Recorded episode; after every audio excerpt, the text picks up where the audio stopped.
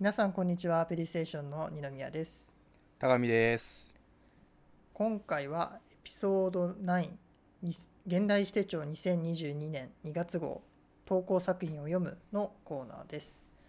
僕たち編集部の2人は毎月現代史手帳に自分の作品を投稿しています。このコーナーの最初に投稿結果を発表します。その後選者に選ばれた投稿作品をいくつか読み解いていきます来週のペディステーションではこのコーナーの裏企画としてエピソード9かっこ裏現代史手帳2022年2月号自分たちの作品を読むを配信します。ぜひそちらも合わせてお聞きください。それでは今回の投稿の結果はどうでしたでしょうか、はい。というところで。ということで。はい、小池さんにね。実は選ばれましたね。そう田上が船外佳作と。おめでとうございます。ありがとうございます。パチパチパチパチ。パ チそうゆうやくんの作品「愛についての詩」がは いはい。2022年2月号載りましたね。まあそう題名だけね。載らな本文は載ってないけど。本文は載ってない。題名だけ載りました。はいはい。はいまあ選ばれたっていうことでね、選ばれたねうん、乗りたかったわめっちゃ。か確かに。ギリギリ乗れなかったのかなどうなんだろう。気になるよね。ギリギリのとこだったね。うん。一応ねコメントももらっててそうなんどうしようか。だよねコメントのとこからあでもあれだよ。ニノさんもほらあれじゃん。はい。実は実は今回の2022年はい。はいの2月号、指定帳の2月号はアメリカはいは史特集なんだよね、アメリカ史の現在っていうことで、はい。はいはいではい。その中に、まあ、ちょっとあの僕が翻訳したはいはいはいはい。作品が載ってます。はいはいはいはい。はい。まあ、まあ何を？一人ではいはい。なくしたんじゃなくて、はいはいはい。詩人のね石田瑞穂さんとペディーズにははいはい。参加してくださったことありますけど、はいはいはいはい一緒に訳させてもらってシャーウィン・ビツイというアメリカのネイティブアメリカンの一族だね。の人のまあ詩を訳してます。なるほど。はい。まあそれもね。シルリア・リスンとかもね。あそうなんだ。あどうぞどうぞ。どうぞどうぞ。まあそれも合わせてうん。読んでね。まあ何を隠そう。俺らはアメリカ史から勉強し始めた組だからね。そうなんだよね。そうなんだよあね。ここに来だてやるんだみたいなちょっとびっくりしたわ。から、うん、いやでもさ今回さ冷静に考えるとさ原ゼミ出身の人がすごい載ってるよね。ああ確かに原ゼミってね言ったらちょっとあれだけど、まあ、僕が僕らがねあの詩を学んでた原先生のゼミから出た人たちがの結構載ってるんだよね。いああそうなんだ。はあのまあ、僕とゆうやと、いはいはいはい。はいでみずほさんもそうだし。そうだよね。あとマイケル・パーマーっていう詩人のこと書てる。はいい。はいはいはいはい。山内さん、はいはいはい山はい。内先生先生、まあ、早稲田の先生だけど、はいはいはいまあ、はいこの人もあの俺らの原先生の。俺らの先輩なの？へ俺僕らの大先輩。あ山内浩そうなんだ。一郎さんえマイケル・パーマーを日本の。集まってきてるみんな集まって集まってきてるんでそう。ああでも槍田さんとかもちょっと書いてるんだね。書評かこれはでも。かな。まあだからそういう意味ではなんかいろいろ僕もゆうやもちょこちょこ知ってる人がたくさん出てて。そうだね。確かにね。してあのランチポエムズ。はいはいはいはいはい。まあ、そうだよね。独協大学でやってた。はいはいはいはいはい詩の朗読会で読んだ詩人たちが出てたりね。はいはいゾンさんとかね。サミネさん。サミネさんね、はいはいはいはい。大崎さんもなんか出てるもんね。出てるよね。翻訳でね。そう。翻訳で。だからかなりいろんな人が。しかもなんかこうアメリカの現代史ってなかなかねこう、うん。触れたくてもねうん、原文読めなければほぼ触れられないし、そうだね。原文見つけてもねここの人うん。どんな人なのって絶対わかんないじゃん全然。そうだよね。だからなんか英語もね詩だと結構どこで構文がそうだよね。文が区切れてるのか分かりづらかったりとかするからまあそういう意味ではね訳があるっていうのはアメリカ史を読む上で非常に助けになってるんじゃないかなと思って、うんうんうんうん。うん。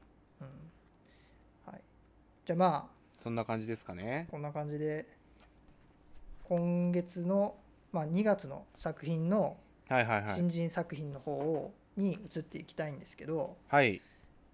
どうでしたでしょうか？そうですね。なんかまあ今回どうでしたでしょうかっていうか、うん。いまいちねなんかちょっとピンとこないっていうのがあって。そう。まあちょっと収録の前に軽く2人でねどうだったってはいはいはいはい。話をしたんだけどあーまあ2人ともまあそうね、うん、わ悪いとかではないけど今回こうお互いヒットする作品があんまりなかったよね。って話になったなんか。ったねっていう。そうそうそうそうそうそう、だからまあ今回はねなんかこう読み解いてくっていう感じではなくてちょっとなんかいろんなとこを雑談していくみたいな感じになるかなっていううね、ん、っていう感じがするね。うんうんうんうん。まあ、ただそうは言っても、まあ、選んでいくとはいはいはいはい。なぞる。竹中優子さんのなぞるはやっぱよくよかったよね。まあやっぱいいよね。本当に安上手だよ定してるね。そうそうそう、うん上手だと思う。この山ちゃんっていうついにねあの優子が出てくるっていうね詩の中に。そうそうそうそうそう。ここに来て。ここに来て出してきたって思ったよね。うんだねそう考えるとねあじゃあ今まで結構こう近い話をしてたんだっていうね。なんかこそう感じとかねあるよね。うん、あるよね。だから非常にこうまあ自分に近い部分をうんうんうんうんうん。詩人なんだろうなっていう。そうだよね。詩人が見てる光景語り手イコール詩人っていうのがかなり近い部分ではいはいはいはいはい。書いてるのが竹中さんのスタイルなんだろうなってのはちょっと、はいはいはい。そうだ見えてきたよね。ねそういう感じだよね。う、ん。もうかなり有力候補って感じだよね。うーん。そうだね。結構途中東鉄さんとかうんうんうんうんうんうん。うなまいさんだっけ？はいはいはいはい。うなまさんでいいのか分かんないけど。とか結構ねあの連続して選ばれてたけど。はいはいはいやっぱりはいはいここまで通してみると竹中さんがまあこう打率高いって感じだよね。あー出てるよね。まああと僕はすっごいいいなあまあなんていうの？僕の中でこうすごいヒットしたわけではないけどうんうんうんうまいなと思ったのはバースデーうんはいはいはいはい。藤井さん藤井みのるさんかな、うん。なんかこう語りもねちょっと関西弁なのかな？そうだね。関西弁だよね。なんかこう途中のなんか字もなんかこれ大きくなってんのかなこれ。途中のバースデーのとこ。ああここだからさなんか途中でさしなんて言うんだろう説っていうか小説でいう一章二章じゃないけどなんかちょっと分かれてさタイトルあるんだけどサブタイトルみたいなのが間に入ってるよね。はいはいはいはいはい。なるほどね、でまあ多分ざっくり詩の大枠を話せばバースデーっていう誕生の日だけどさ、そこに対する自分が生まれてくるってことに対するうんうんうんなんだろう。うん恨みというかなんで生うんまれてしまったんだろうっていうところからはいはいはいはいはいはい。そういうダークな部分を書いているんだけども産まないでくれてありがとうとかそういうはいはいはいはいあはい。の性にんなんて言うんだろうな。皮肉的にシニカルになんか描いてるって感じはいははいはいはい。するかな。なんか最近よく言うあれだよね。親ガチャみたいなことだよね多分。ああまあなんかそんな感じはするそういうテイストの話なんだけどこう詩としてしっかり落とし込むっていううん。感じだよね。そう。そうだね。で俺がねちょっと気になったのは源修正さんの「かわいい」かわいい。うん。がまあなんかこう好きなフレーズが結構あるかなっていう感じだったかな。うん。なんか取れてしまったお気に入りのワンピースのボタンに似ているみたいなのとかうん。うん。あと不良くんっていうのめっちゃいいなと思って。ああなんかこう、はいはいはい。クラスの不良くんみたいな。うん。確かに確かに。なんかさまあ直接この人関係ある話じゃないけどさうん。今回このクラスちょっとなんだろう学校生活みたいな詩多くない？はいはいその前のやつもそうだよね。笑う？笑う。なんか2個続いてるよね。確かにね。うん。だからなんか語り手のその年齢がちょっと幼いというかはいはいはいはいはいはいはい書いてる詩人の年齢ではなくて語り手。はいはいはいはいはい。がねなんか結構10代とかはいはいはいはいはい。20代初めとかそのぐらいなのかなって感じするよね。青春真っ只中みたいなね。って感じだよねあと三冠新音透明テレビの最初の方は結構好きだよね、はい。はい。はい。堀之内これね。うん。僕もこれいいなと思った。うん、タイトルが最初すごく良い。タイトルめっちゃいいよね。うん。でもなんかちょっと個人的にはちょっと長いかなって思ったかな。そうね、まあ、僕もちょっと自分の個人的な部分で選ばなかった理由はそこかな。あの、うんうんうん。ちょっと長いかなっていう気がしてでも始まりの方はねすごくいい。始まりめっちゃいいよね。うん。このなんだっけ。可愛いも始まりがめっちゃいいっていう。そうだね。セリフから始まって。うん。なんか小池さんがなんか書いてたよな源さんの。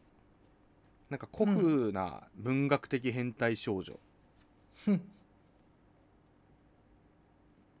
でもなんかこう宇宙とか空の例え方が紙に描いた絵のようで子供っぽいとも言えるみたいなここは確かに気になるとこだよね。あなんかこうポエティックすぎるというか。ーうん。なんかそこのこうねなんかこう微妙な距離感みたいの。ね。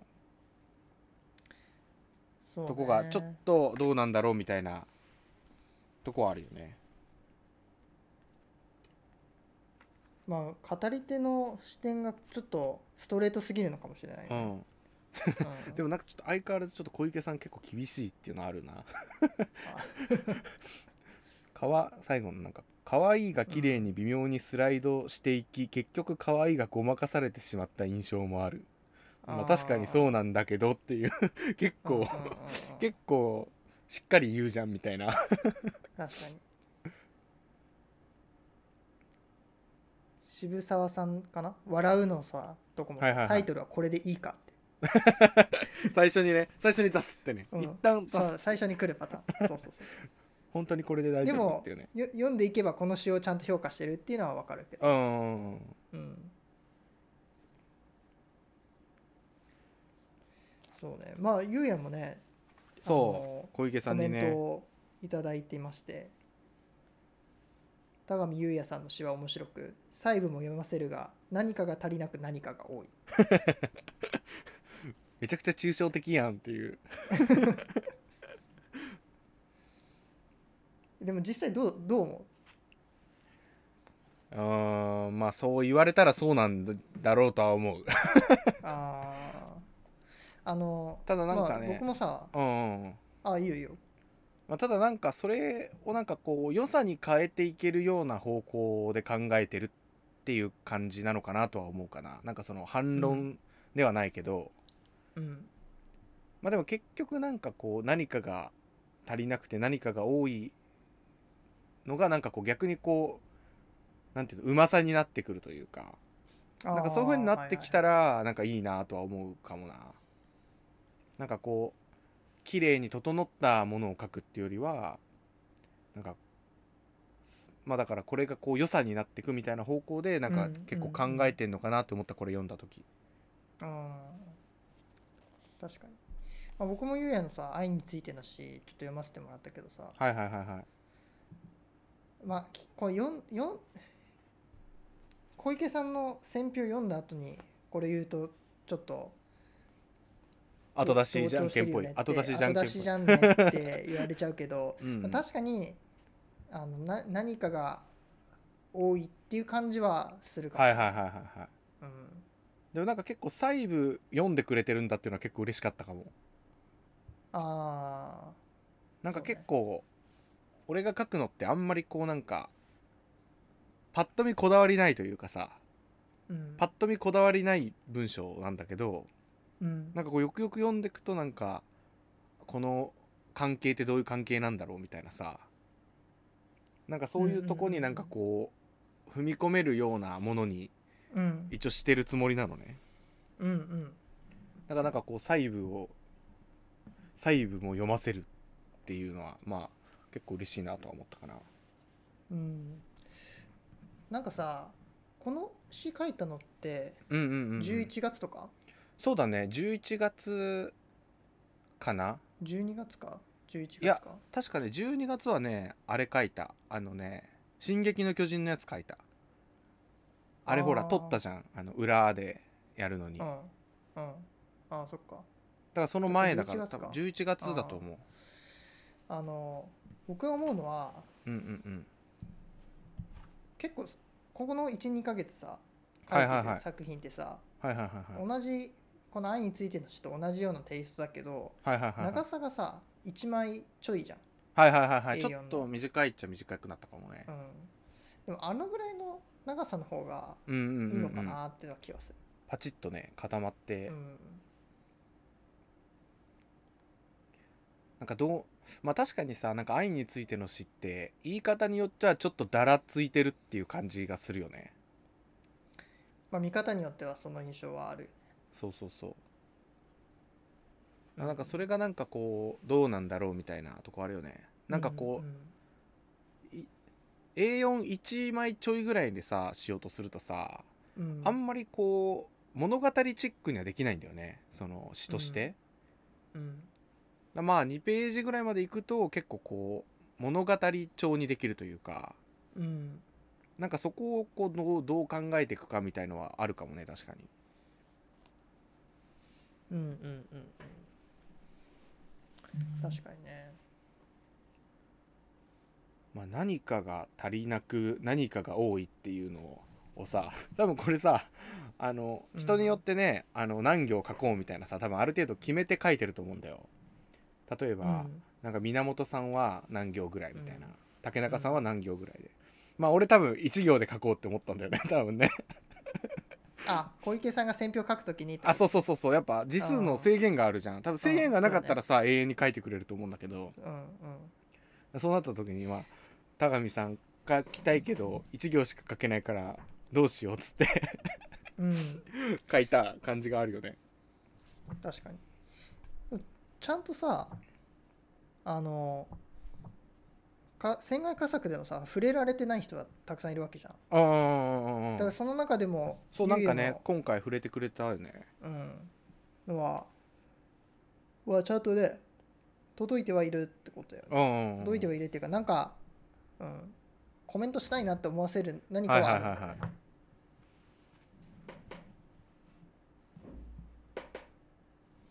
まあでも結構最初読んだ時は、おーいってなったわ何を置いて。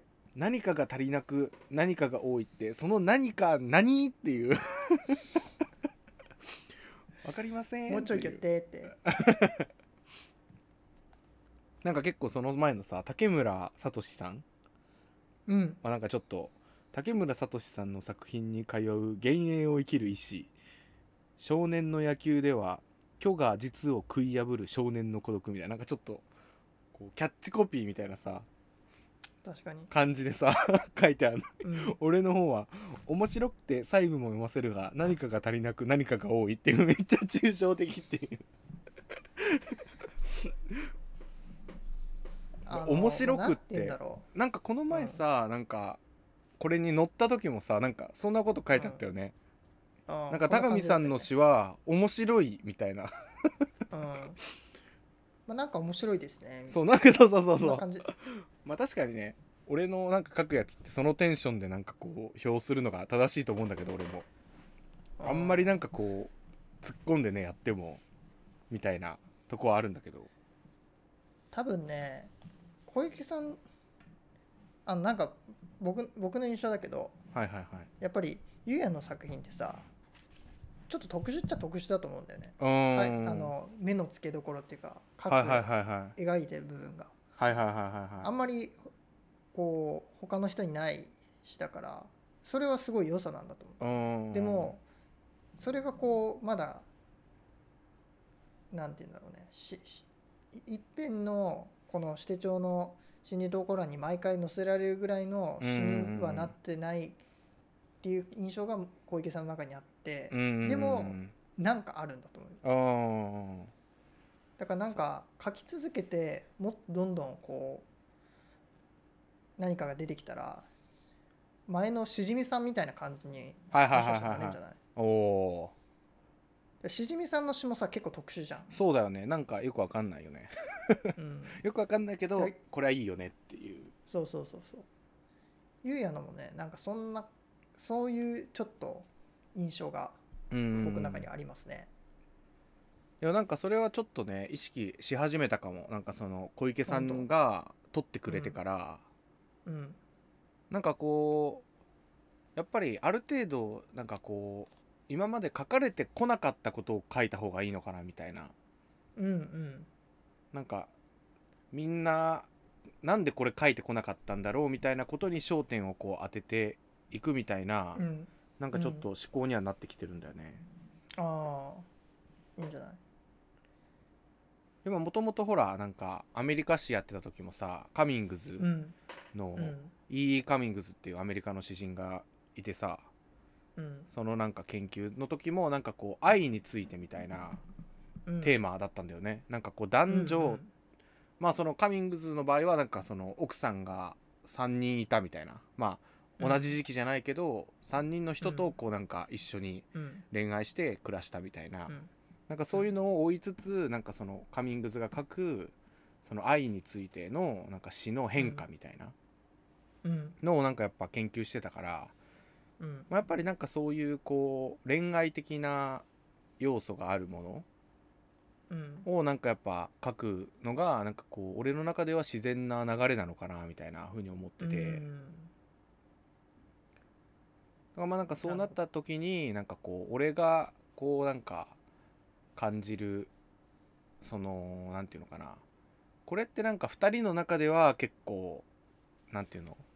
まあ暗黙の了解じゃないけどうん。なんかこう暗黙の了解になってるけどなんか世の中的に見たらなんかちょっとやっぱ変だよねみたいな。うん。なんかそういうことって結構あるんじゃないかなみたいな。うん。だからなんかそういうのをちょっと書いていけたら面白いかなと思って最近なんか書いてるっていう感じなんだよね。ああなるほど。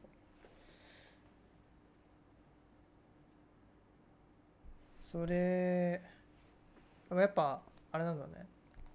自分とあともう一人その愛に愛の中でか関係する誰かっていうのをやっぱ書くっていうのがテーマ的なとこなんだね。そうだね。書きたいとこなんだね。そうだね。なんかこあう2人にしか2人の中のなんかこう関係性みたいなのはやっぱりーうん。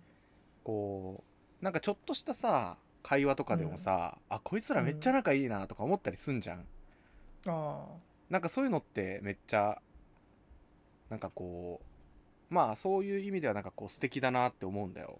ーうんでもなんか逆もまたしかりでさちょっとしか会話してないからこいつら絶対気合わねえなとかさ そういうのってあ。でもなんか結構そういうのってなんか不思議じゃない？なんかこう別になんかこうなんか結構不思議な感覚だなと思うんだよね。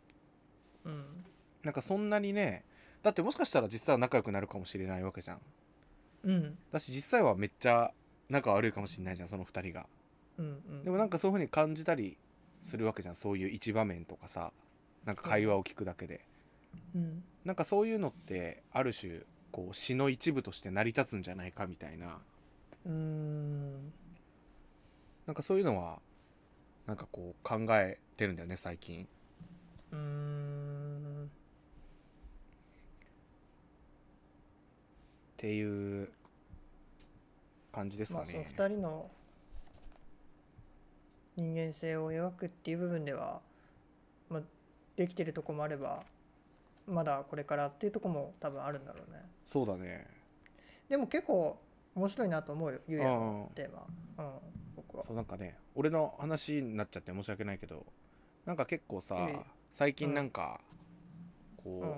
まあずっと言われてるけどさなんかこう思いやりみたいなのってやっぱあるわけじゃん人って。なんかこう人を思いやってうん。なんかこうなんか人のために何かするみたいな。うん。うん。まあそれってもちろんなんか素晴らしいことだと思うんだけどうん。なんかそれがじゃあ本当のなんかこう2人のいい関係なのみたいなことってあると思うんだよね。うん。なんかでもなんかそういうのが結構本当の恋愛だったりさ本当の愛だったりするっていうのがなんかすごい不思議だなと思うんだよね。そういうのが本当っていうのはその例えばさなんか方すげえダメ男なのにさうん。彼女がめっちゃ好きとかっていうそういう場合って結構あるじゃん、うん。えそいつほんとマジやめた方がいい？よ犯罪者だよみたいな。えもう暴力振るわれてるんでしょみたいな。うん。でもなんか好きなのみたいな。うん。でもなんかそのなんか好きっていう感情ってなんかその時はなんか本当なのかなって思うんだよね。うんうん。本人の中で。でもなんかさ、うん。10年とか経って後々考えたらいややっぱあの男クソだったわとかさ、あの女クソだったわとか、そういうのってあると思うんだけどでもその時ってなんかそれが本当なわけじゃん。うんなんかそういうのってなんかめっちゃまあ面白いとか不思議だなって思うんだよねなんか、うんうんうんだからなんか結構ね今 SNS とかでさ結構人の、まあプライバシーがある程度広がってなくなってきてるっていうかさ。うん。でなんかそういう中でなんかこうとやかく言う人はやっぱいるわけじゃん。うん。でも実際その男はほらなんかこうダメだったりしてもなんか彼女はなんかこうもう抑えられないみたいな。なんかそういうのって周りから客観的に見たらいや絶対やめた方がいいよみたいな。うんうん。のなるけどなんか本人の中ではそれがなんか正しいことみたいな。なんかそのなんか客観視して正しいことが別に正しいことではないっていうパターンもあるっていう、なんかそういうのが結構気になってるんだよね。うんまあそれはまさにその通りだよね。別になんかこう何が合ってる合ってないを書くわけじゃないんだけど、なんかそういう状況をなんかこう書いていきたいなみたいな。うん。うん。で俺は結構男でさ、うん。うんまあ結構男でって言い方おかしいけど、まあ、男性で一応女性が好きだから、うん。でやっぱり基本的にその女性って自分よりやっぱり体が小さかったりとかさうん。まあするわけじゃん平均的に見ると、うん。だからまあどっちかっていうと喧嘩とかしたら絶対勝てるわけよ暴力的にはね、うん。だからなんかそういうところもなんか結構書いていきたいなみたいな。うん。まあ、なんかなんか確かに結構書いてる内容的にはねか過激っていうかエキセントリックというかまあそういう時もあるよね。あるある。うん。だからなんかそこがさ結構そこなんか結構評価下してほしいとこあるんだよね。俺自分で評価できないから書いてるみたいなとこあるんだよね。うん。だからこれに出てくるやつはマジでクソなんじゃないとかさ。うん。いやこういう例に出てくるやつは実は優しいやつだとかなんかそういうのがなんか生まれたらなんかめっちゃいいなって思うんだよね。うんっていう俺の話。愛についての詩アップするんだよね。あそうするする。この概要欄でも分かるようにうん。しとこうかな。ポッドキャストを聞きながら今のあゆうやの詩をね愛についての詩を読めば、なんか少しはゆうや研究に田上研究にちょっと 深くは立ち入れるんじゃない？そうだねちなみにねなんか何個かあるんだよね。そのもう一個があれかな、うん。詩についての詩。そのポエムについてのポエム。っうん。ていうのも同時に出してて、うん。なんか俺的にはそっちの方がいいかなと思ってたんだけど。なんか前もさ選ばれた時そんなこと言ってたよね。もう一個の方が良かったなとかこれこれじゃこれじゃないこれで選ばれるんだみたいな。あそうそうそうそうそう あでもこっちの方が良かったんだみたいな感じだった。うん。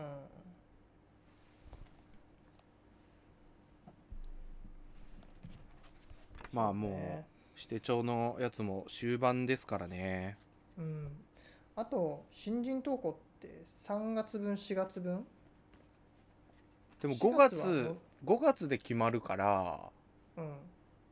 だから4月で終わりなのかな？4月に出したらかな。か3月かな。3月うん。か、だからもうあと12回って感じじゃない、うん。うん。考えてみればさ3月号から去年スタートしたんだよね。そうだよね。だからもうちょっとあ次で1周目1周するんだ。ああそうか。頑張ってんな。頑張ってんな。ちょっとここで自画自賛入っちゃったけど。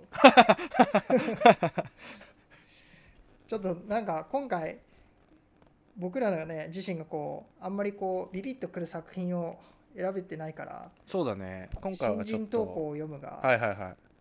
新人投稿を読むの話ではなく俺のゆうやが読むみたいなね、作品も新人の作品だからね。はいはいはいはい。そうそういうことにそういうことにしよ テーマから外れてないけど、まあ、ちょっとその部分に立ち入ってのお話ってことになりましたね。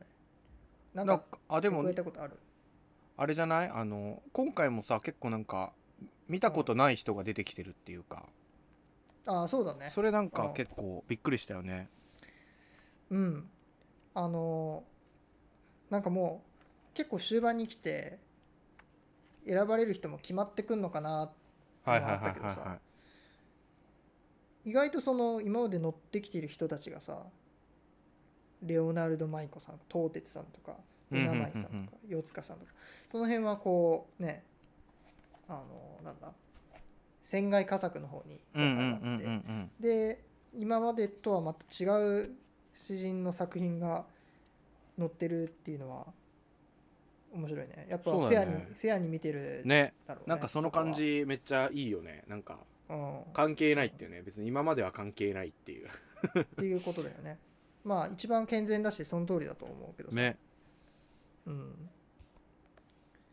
まあだから新現代指定長賞が誰になるかっていうのはまたちょっと別の話だけどそうね。最後の投稿欄までまあ誰が乗るかっていうのはまた別の話だから。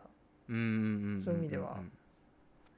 でもなんか結構今回乗ってさずっとなんかあのーまあ今回は違うけどさずっと結構なんかうん。岡本さんと小池さんの中でこう意見が割れてきてるっていうかさ、まあ、意見が割れるというかちょっと選ぶ人がこうバラバラに選んでるみたいなさ。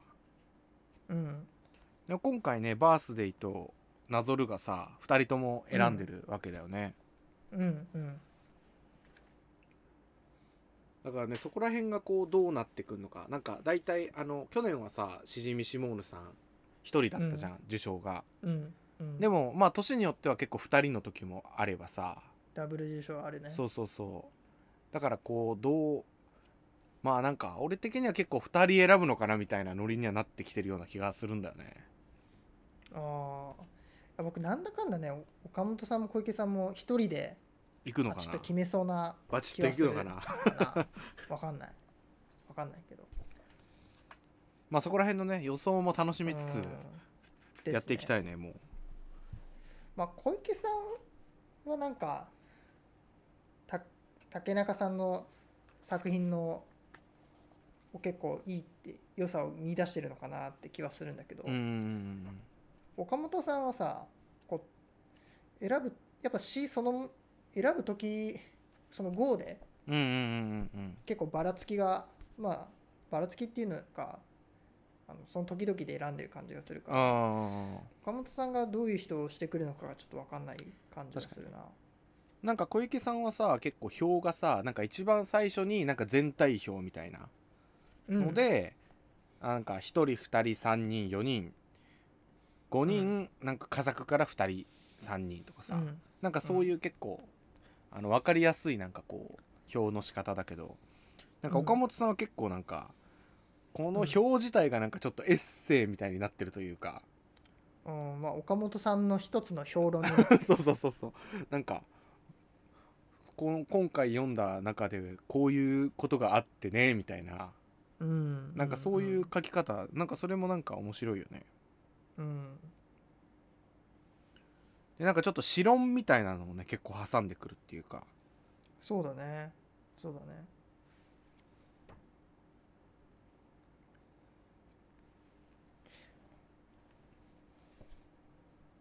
まあそんな感じですかね。そんなもんですかね。うん。いやはやどうなるんですかね。どうなることやら。まあこれから僕の僕もようやく今年に入ってそうだよね。投稿を再開させてるんで、はいはいはいはい。まあ、その辺もねバンバンしていきましょう。はい。って感じですね。じゃあまあ今回はここら辺でそうだね。お開きですかね。お開きですかね今はい。ちょっとなんかいつもとは違うテイストになっちゃったんですけど。そうだねまあでもそろそろ佳境に入ってきてるしいいんじゃない、うん。こういう感じでも。ちょっと箸休め会になっちゃいました、はいはいはい。はい、ということではい。また来月はい。この回でお会いできればとはい。思います。で来週はあれだよね。裏のやつ配信するから、うん。エピソード9そうだね。裏。はい。裏もねぜひ。の方でちょっとぜひ聞いてもらえればなとはい、思自分たちの投稿した作品の話をしてるんで、うん。ぜひ聞いてくださいということで。聞いてください。はい。では。では。はい。今日も聞いてくださってありがとうございました。ありがとうございました。じゃあまたね。さようなら。さようなら